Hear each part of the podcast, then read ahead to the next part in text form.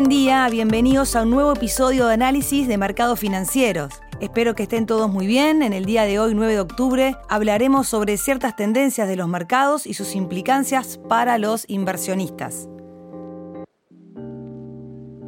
¿Los mercados de bonos están olfateando una economía más fuerte? Las tasas de interés a largo plazo se han movido con fuerza en las últimas semanas y no hay consenso sobre la causa de este repunte. En septiembre, el rendimiento de los bonos del Tesoro estadounidense a 10 años aumentó un 0,5%, lo que supone un gran movimiento en un mes, dado que la Reserva Federal parece haber dejado de subir las tasas de interés por ahora y la inflación está disminuyendo. Las tasas a largo plazo suelen responder positivamente a las expectativas de subidas de tasas y a las expectativas de inflación. En otras palabras, si la inflación aumenta y las tasas de interés suben, es de esperar que el mercado de renta fija responda con rendimientos más elevados de la deuda a más largo plazo para reflejar las mayores expectativas de tasas y niveles de inflación futuros. Por lo tanto, la subida de los rendimientos a largo plazo del mes pasado es especialmente interesante de entender, dado que ha estado ocurriendo lo contrario con las tasas de interés, subidas de tasas en pausa y la inflación bajando. Este aumento de los rendimientos a más largo plazo ha tenido un impacto negativo a corto plazo en los mercados de renta variable. El aumento de los rendimientos de los bonos del Tesoro estadounidense a 10 años los hace más atractivos como inversión y por tanto anima que fluya más capital hacia esos valores a expensas de la renta variable y otras clases de activos. Las valuaciones de las acciones también dependen de la aplicación de una tasa de descuento a los flujos de caja futuros. Unas tasas de descuento más elevadas reducen el valor actual de los flujos de caja futuros, por lo que, al menos en teoría, deberían traducirse en un precio más bajo de las acciones en la actualidad. Septiembre fue un mes flojo para las cotizaciones bursátiles.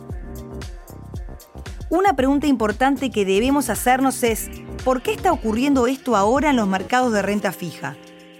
Una explicación podría ser que el mercado de renta fija está cambiando sus expectativas sobre las tasas de interés futuros. Si las expectativas de los que serán las tasas en el futuro aumentan, esto debería traducirse en mayores rendimientos a largo plazo.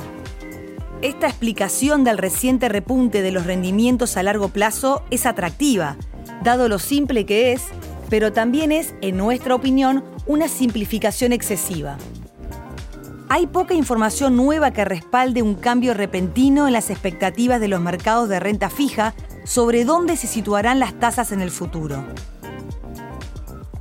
Otra explicación sería un salto al alza en las expectativas futuras de inflación. Si los mercados piensan que las futuras tasas de inflación serán más altas de lo previsto, esto debería reflejarse en un aumento de los rendimientos a largo plazo. De nuevo, se trata de una explicación atractiva, pero no está respaldada por ninguna información nueva sobre la inflación, que sigue bajando. La última explicación es la que nos parece más interesante. Tal vez el mercado de renta fija esté acumulando hasta donde estaba el mercado de renta variable a principios de este año. Si las tasas de crecimiento económico en el futuro terminan siendo más altas de lo esperado, es de esperar entonces que los rendimientos a largo plazo aumenten para reflejarlo. Los mercados descuentan las expectativas futuras, por lo que si bajo la superficie las expectativas del mercado de bonos se están volviendo más optimistas sobre las futuras tasas de crecimiento económico, cabría esperar ver el movimiento al alza de los rendimientos a largo plazo que hemos visto recientemente. Esto encaja con nuestra opinión de que la economía subyacente puede estar en mejor forma de lo que muchos piensan. La inflación puede estar en el retrovisor, las tasas de interés probablemente volverán a bajar y las tasas reales de crecimiento económico se acelerarán.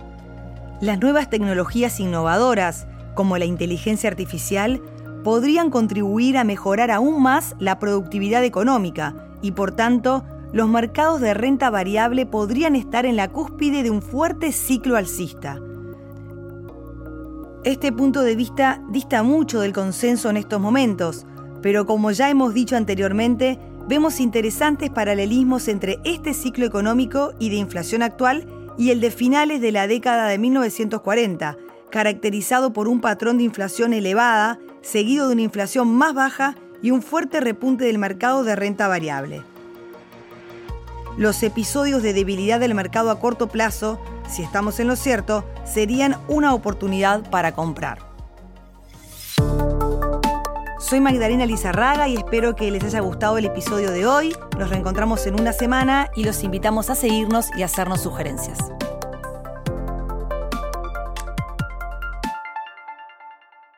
Las opiniones expresadas en este podcast pertenecen al autor en la fecha de publicación y no necesariamente a Dominion Fund Management Limited. El contenido de este podcast no pretende ser un asesoramiento de inversión y no se actualizará después de su publicación. Las imágenes, videos, citas bibliográficas y cualquier otro material de este tipo que pueda estar sujeto a derechos de autor se reproducen total o parcialmente en este artículo sobre la base del uso legítimo que se aplica a la información periodística y al comentario periodístico de los acontecimientos.